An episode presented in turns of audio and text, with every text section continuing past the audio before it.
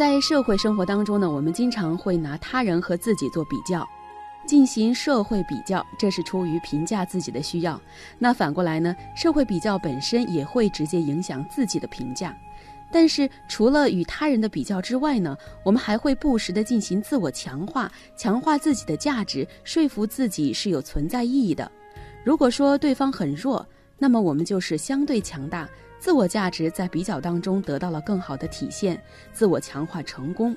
相反呢，如果对方过于强大，那么我们就相对弱小，自己存在的价值被降低，得不到所需的自我强化，而这也会让我们变得极为不舒服。这个时候，我们便会自然而然地去寻求方法来缓解自身的心理压力，以达到更加稳定的心理状态。所以呢，如果说你周围的朋友考试考了第一名，你会不会在替他开心的时候，还会有一点点难过呢？今晚我推荐我们要说一个非常有意思的话题：为什么朋友考第一你会难过？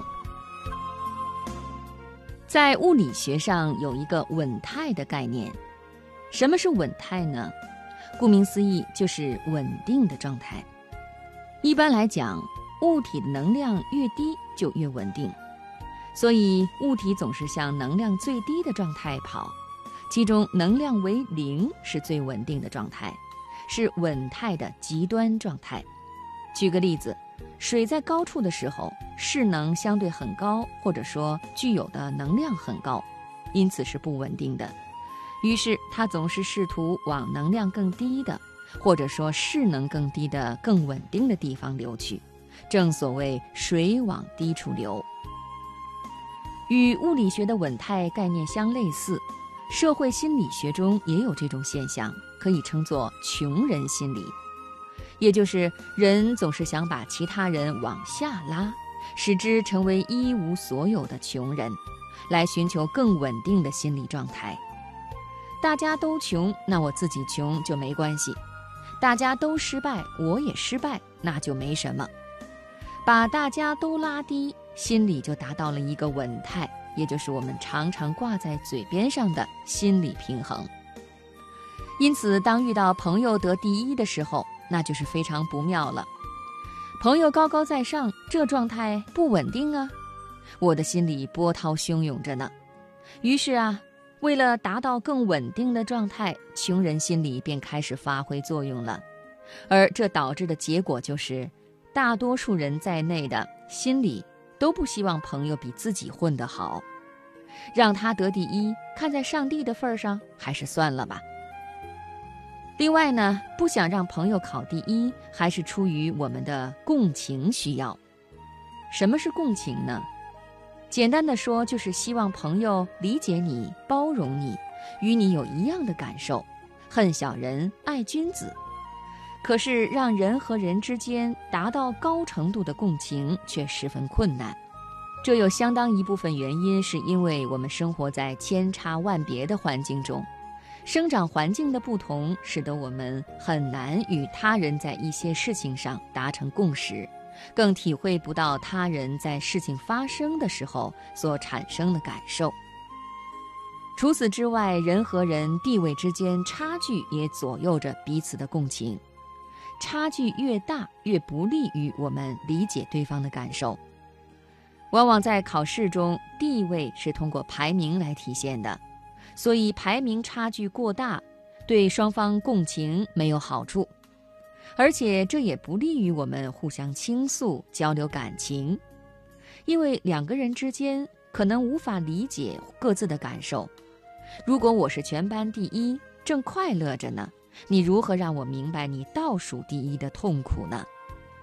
其实要达到最和谐的共情，然后彼此倾诉、彼此分忧，这是很难的。但是有一些方法可能会对寻求更和谐的共情有所帮助。先来回答下面几个小问题啊。第一，如果遇到山洪，你是先叫朋友跑，还是首先想到自己快跑？第二，朋友和别人吵架，你不知道原因，但你会帮谁呢？第三，一个可爱的小朋友被狗追，你是帮狗还是帮小孩儿？第四，狗死了，花落了，哪个会让你更难过呢？第五，小区花草被践踏，路边石头被砸烂，哪个更能触动你的心灵？对于以上五个问题，可能大多数人给出的答案是一致的，分别是自己、朋友、小孩、狗和花草。这就是我们心中对万物的排序：先是自己，再是自己的同类，然后是动物和植物。而决定世间万物在我们心中排序的，就是相似度。外界的事物。其种类和情况与我们自身情况越相似，越能够引发共情。把相似度的概念引入到考试中来，周围都是同类，异类因素已不用考虑，那么最后的结果就是考试成绩最接近的两个人最容易产生共情。换句话说，倒数第二的最能够理解倒数第一同学的痛苦。而正数第二的最能理解正数第一的快乐，因此，为了让朋友更能够理解自己的情感，我们都或多或少期望他们的情况与我们相似，别太低，更不要太高。两个同样失败的人可以互相抱怨，可以互相安慰，也有可能相互慰藉。而如果一个成功的人安慰一个失败的人，总会让人产生站着说话不腰疼的不良感觉，而且有时候，当我们成功后，即使出于共情的需要，我们也不希望他人成功，这是出于减少竞争对手、保持自身优势的需要。许多原因都会让我们不希望朋友考第一，但是这种感觉实际上不怎么样，因为它不仅让我们嫉妒他人。更会使我们止步不前，所以，希望往高处走的你一定要学会控制这种心理，提升自己而非嫉妒心理，这才是一个强者明智的选择。